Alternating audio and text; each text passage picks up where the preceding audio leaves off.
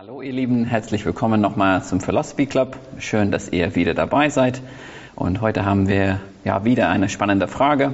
Und es geht heute um eine Frage zu dem Alten Testament und was es für uns ähm, zur Bedeutung hat. Und ähm, es geht um 2. Mose 12, 12 ähm, Vers 14 und 15. Und hier geht es ums Passafest. Und hier steht, und dieser Tag soll euch eine Erinnerung sein, und ihr sollt ihn feiern als Fest für den Herrn. Als ewige Ordnung für all eure Generationen sollt ihr ihn feiern. Sieben Tage sollt ihr ungesäuertes Brot essen, ja gleich am ersten Tag sollt ihr den Sauerteig aus euren Häusern wegtun, denn jeder, der gesäuertes ist, diese Seele soll aus Israel ausgerottet werden. Das gilt vom ersten Tag bis zum siebten Tag. Und dann ist die Frage natürlich aufgekommen, warum feiern wir nicht mehr Passa? Mit ungesäuerten Broten, obwohl Gott es als mhm. ewige Ordnung eingesetzt hat. Ja. ja. Wirklich interessant, Marc, weil du liest das, ne? du liest das im Text und sagst, das ist meine ewige Ordnung. Genau, ja. Und ähm, wir lesen das und denken so, ups, müssen wir was nachholen. Ja, so. ja. ähm, wir machen es nicht und ich denke, wir machen es aus guten Gründen nicht. Also wir mhm also nicht, dass es verboten ist, ja, also ja. Ja. im Sinne von, du musst aber unbedingt das äh, Sauerbrotteig nehmen, ja, da, mhm. darum geht es nicht, sondern die Idee ist, wir feiern bewusst Passa nicht und es ist uns eigentlich relativ uninteressant, was für eine Art von Brot es ist, wenn wir Abendmahl feiern. Mhm. Ähm, und das, das sind die folgenden Gründe. Mhm. Also als allererstes muss man bedenken, dass ähm, wenn Gott sagt, das mache ich für ewig oder das gebe ich dir für ewig oder das ist meine ewige Ordnung, das ist meine ewige Bestimmung, das ist in der Theologie nicht so wie oder wie Gott spricht oder wie Sprache funktioniert, nicht so, dass das so ein mechanisches, mechanisches Uhrwerk ist, wie entweder mhm. läuft immer punktgenau auf die zehnte Sekunde oder läuft nicht, mhm. sondern da spielen andere Faktoren mit hinein, ob ewig tatsächlich immer nur ewig ist. Mhm. Ähm, das hebräische Wort heißt Yolam oder, oder was wir mit ewig übersetzen. Und im Zusammenhang kann es tatsächlich bedeuten, ewig, für alle mhm. Zeit. Da gibt es auch keine Veränderung. Aber es spielen andere Faktoren hinein, die das Wort ewig nicht als ewiglich werden lassen, sondern in dem Augenblick müsste man dann sagen, das ist für eine lange Zeit. Mhm. Ähm, und hier, hier ist folgende Idee. Also als allererstes, wenn wir uns daran erinnern, ähm, äh, Gott verspricht unter anderem Abraham im 1. Mose Kapitel 12 ähm, oder was im 13, das muss, muss ich überlegen, wo, wo, wo das Wort ewig äh, vorkommt. Ich glaube, es ist 13, ähm, irgendwo in der Mitte. Warte, ich gucke kurz nach. Ähm, ich hatte es eben gerade hier, 13. 13, 15, richtig, da ist es ja gar. Äh, denn das ganze Land, das du siehst, will ich dir geben, dir und deinen Nachkommen für ewig. Hm. Und jetzt muss man sich so mal so das angucken. Ähm, also wenn Kanaan etwa, nehmen wir einfach mal jetzt mal so ungefähr plus minus 1400 Jahre vor Christus von den Juden eingenommen wurde bis heute, hm. 2021. Ähm, wie viel der Zeit haben denn hm. die Nachkommen Abrahams das Land besessen? Ja. Weniger als die Hälfte. Hm. Ähm, also das klingt mir nicht nach ewig. Hm. Äh, also vor allen Dingen Abraham selber, also Gott verspricht es und sagt, dir soll das Land gehören für ewig. Mhm. Nun Tatsache ist, Abraham hat keinen Quadratzentimeter von dem Land je besessen. Mhm. Ähm, welche Faktoren spielen denn sonst noch mhm. hinein in den, in den, Verständnis des Textes?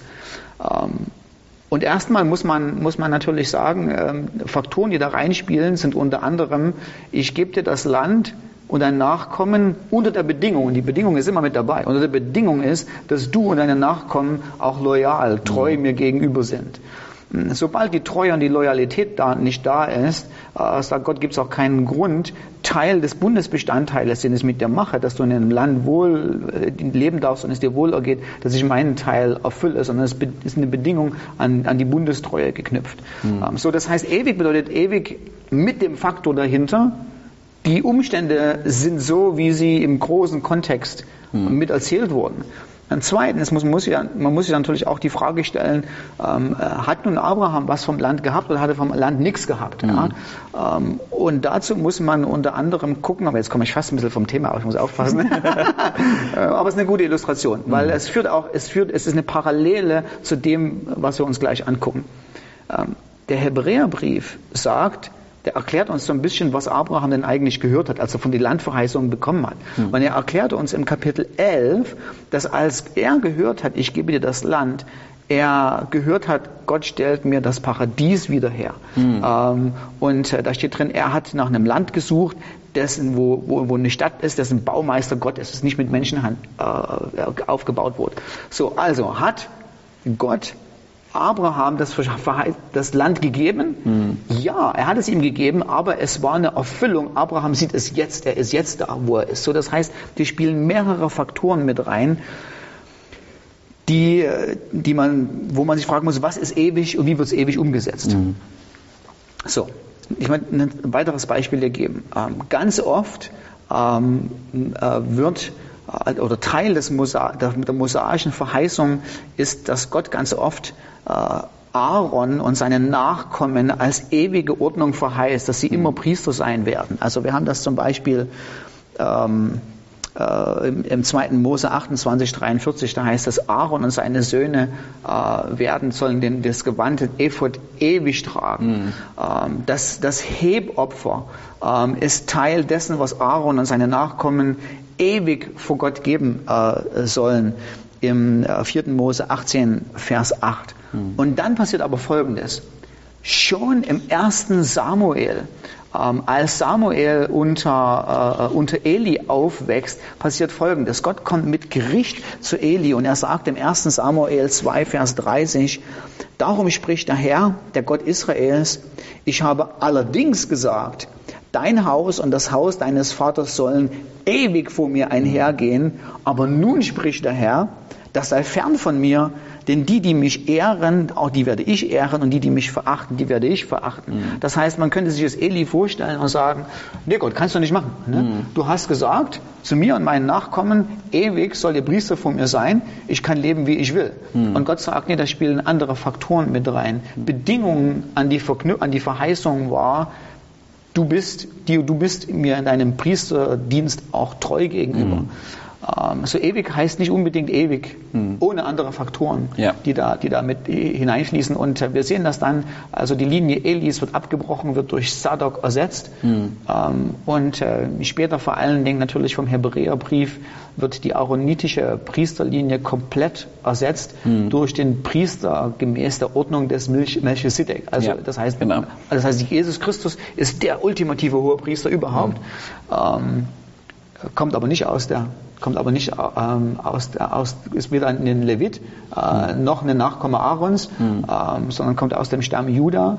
Ähm, und jetzt muss man sich fragen, ja, was ist denn mit, ein, mit den Verheißungen? Mhm. Äh, was ist mit, mit, mit der ewigen Ordnung, ähm, die, er, die er Aaron eingesetzt hat? Und da kommt eben generell die Idee her, ewig bedeutet nicht unbedingt ewig, ohne dass andere Faktoren gleich mhm. mit reinspielen. Ja. Und genau dasselbe Prinzip haben wir jetzt, wenn wir ähm, im zweiten Mose im Kapitel 12 sind und die Idee ist, ihr sollt das Passa festhalten mhm. als ewige Ordnung. Mhm. Nun muss man Folgendes sehen. Die Idee des Passafestes und das anschließende Fest der ungesäuerten Brote, das, darum geht es in der, in der Stelle, mhm. war Teil des mosaischen Bundes, mhm. den Gott mit den Israeliten geschlossen hat. Mhm. Und dieser muss, das heißt, das sind die Bedingungen, das sind unsere Randbedingungen. Ja. Und die Idee dahinter ist, solange dieser mosaische Bund besteht, sind die Ordnung ewig. Mhm. Aber der mosaische Bund ist nicht ewig. Der hat ein eingebautes Verfallsdatum gehabt. Mhm. Äh, da war eingebaut, dass sich die Dinge ändern. Und wenn diese Dinge sich ändern, bedeutet ewig auch nicht mehr ewig. Und die Dinge haben sich geändert. Was hat sich geändert? Mhm. Also erstens natürlich, was sich geändert hat, ist, dass wir als Heiden äh, zu Christus gehören und zu Gott gehören, ist eine tolle Sache. Ja. Aber wir übernehmen nicht alles dessen, was aus der Bundesbeziehung des mosaischen Volkes kommt. Also für uns ist es schlecht möglich, das Passafest zu feiern, weil man muss ganz ehrlich sagen, das Passafest ist die große Erinnerung an den Exodus, ist die Befreiung der Israeliten aus Ägypten. Mhm. Ich bin kein Israelit. Ja. ja ähm, das heißt, äh, es gibt auch nicht wirklich einen Grund in dem Sinne für mich, äh, mich, natürlich, ich kann mich damit freuen an dem, was damals passiert ist und ich kann meine geistigen Lehren daraus ziehen und es hat Einfluss auf mein Leben, aber nicht Einfluss in dem Sinne, dass ich in Israel wohne und dran denke, wie meine Vorfahren aus Israel aus Ägypten herausgeholt hat. Meine Vorfahren kamen nicht aus Ägypten. Mhm. Ähm, meine Vorfahren waren keulenschwingende Germanen. ähm, ja. Ähm, zweitens, es haben sich eben Dinge grundsätzlich geändert mit dem Kommen des Messias. Mhm. Und das sieht man einfach schon daran, dass es heute gar nicht mehr möglich ist, das Passafest ähm, und das Fest der ungesäuerten Brote auf diese Art und Weise zu feiern, wie die Juden es im Alten Testament gefeiert haben, weil der Tempel existiert nicht mehr. Ja. Also Teil Teil, wie sich das Passafest entwickelt hat, war ja die Idee, dass das Lamm im Tempel ge geopfert wird, mhm. dass du das Lamm, was im Tempel geopfert wurde, äh, äh, dann äh, zu Hause verzehrt wurde, etc. Ähm, etc. Und das ist, das ist überhaupt nicht mehr möglich. Der Tempel steht nicht mehr. Ja. Ähm, und das Ganze, die Frage ist natürlich, warum? Das Ganze hat alles was mit Christus zu tun. Mhm. Weil das, was jetzt, jetzt kommen wir zu einem eigentlichen Punkt, was, was passiert ist, ist, Christus hat, als er das Abendmahl gefeiert hat, ein Passafest gefeiert. Ja. Und hat das Passafest, was er gefeiert hat, plötzlich auf sich bezogen. Ja. Hat das Brot gebrochen, hat gesagt, das ist nicht mehr das, das Lamm, was gebrochen wird, sondern das ist mein Leib, das gebrochen wird. Mhm. Das Blut, was vergossen wurde, war nicht mehr plötzlich das, das Blut des Lammes, sondern das war sein Blut, was ja. ver, äh, vergossen wurde. Das heißt, es, es fand eine grundsätzliche Reinterpretierung was das Passa überhaupt sollte, statt in dem Sinne, dass Jesus gesagt hat, das Passa war eine Vorausschau mhm. für, für mich. Es ja. war, der Hebräerbrief nennt es einen Schatten. Ja? ja. Äh, es war eine Vorhersehung dessen, bis die ultimative Realität kommt. Mhm. Und Christus ist gekommen, er hat das das, das, das Passafest auf sich bezogen, ähm, in dem Sinne gesagt, dass er gesagt hat, ich bin das ultimative Passeropfer mhm. ähm, und durch mein Opfer ähm, wirst, gehörst du zum Bundesvolk Gottes, durch mein Opfer wirst du gerecht gesprochen, durch mein Opfer wirst du mit Gott mhm. versöhnt, durch mein Opfer werden meine Sünden vergeben. Ähm, und deshalb ähm, haben die ersten Christen ähm, ja, also ähm, unabhängig, oder wir wissen es zumindest nicht, aber man kann sich schwer vorstellen, dass die Korinther ähm, äh, Abendmahl gefeiert haben mit ungesäuerten Broten oder ja. in Verbindung mit dem Passafest. Ähm, es scheint so, dass sie das vollkommen losgelöst vom eigentlichen Passafest und vom eigentlichen Fest der ungesäuerten Brote Abendmahl gefeiert mhm. haben. Ja, und ich finde es auch ganz spannend, dass bevor Jesus gestorben ist, nennt Johannes ihn so ganz am Anfang, ja. sieht das Opferlamm ja. Gottes. Der hat es schon verstanden, warum Jesus ja. gekommen ist und diese Erfüllung von Passe, wie Jesus es gemacht hat, hat er schon damals verstanden. Ähm, Finde ich ganz spannend bei dem Thema. Das ist, es ist nicht nur ein Randthema, sondern es kommt immer wieder vor, dass Jesus das Passalam ist und Jesus die Erfüllung ist. Ähm, genau. Und 2. Korinther 5? ähm, zeigt das ja auch ganz deutlich, wo ja. Paulus ähm, ganz bewusst sagt, in 2. Korinther 5, Vers 7, Christus ist unser Passalam. Ja, 1. Korinther 5. 1. Korinther 5, ja, ja. richtig, Entschuldigung. Genau. Ähm, ja, und der redet auch da dann nochmal von diesem Thema von Sauerteig und von ja, genau. Brot. Ja, genau, genau, genau, genau. Genau, und ähm, also hier ist in dem Kontext von jemand, der mit seiner Stiefmutter schläft und eine mhm. Beziehung mhm. mit ihr hat.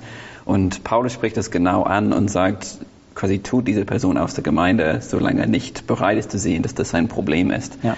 Und er verwendet das als Beispiel also und sagt, das ist wie Sauerteig in eurer ja. Gemeinde. Ja. Und das ist ähm, 1. Korinther 5, äh, es ist äh, 5 bis 8. Und er sagt, ihr habt wirklich keinen Grund, stolz und überheblich zu sein. Habt ihr vergessen, dass schon die kleinste Menge Sauerteig den ganzen Teig durchsäuert? Macht es daher so, wie man es vor dem Passafest macht, entfernt den alten, durchsäuerten Teig, damit ihr es wieder, damit ihr wieder das werdet, was ihr doch schon seid, ein frischer, ungesäuerter Teig. Ihr seid es, weil der geopfert wurde, der unser Passalam ist, Christus. Deshalb wollen wir nicht mit dem alten, durchsäuerten Teig feiern, dem Sauerteig der Bosheit und der Schlechtigkeit, sondern mit dem ungesäuerten Brot der Reinheit und der Wahrheit. Ja. Und ich finde, es zeigt hier so wirklich klar auf, also es war auch so eine Vorstellung auf unsere Trennung von der Sünde und ja, das ist richtig. auch ein bewusst Umgehen ja. jetzt schon, wie gehe ich mit der Sünde um. Ja. Und wir wissen, wir sind jetzt ein heiliges Volk ja. und wir sollen, dass wir getrennt von dem weltlichen Denken für Gott leben müssen. Ja.